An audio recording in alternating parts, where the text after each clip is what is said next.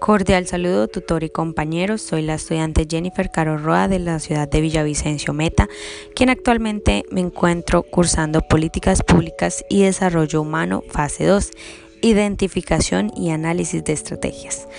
En la ciudad de Villavicencio Meta, en el barrio Cubizán, la institución educativa Jorge Eliezer Caetana Ayala Cuenta con un promedio de 45 estudiantes por salón.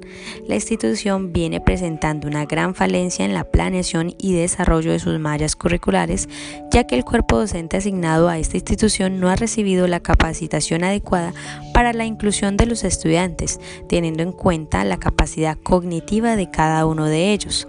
A pesar de haber sido solicitada la coordinación y asimismo la rectoría, y es aquí donde podemos evidenciar la exclusión educativa con los estudiantes con discapacidad cognitiva asignados a la jornada nocturna, propuesta establecida por el Consejo Estudiantil tratando de impartir un poco de igualdad.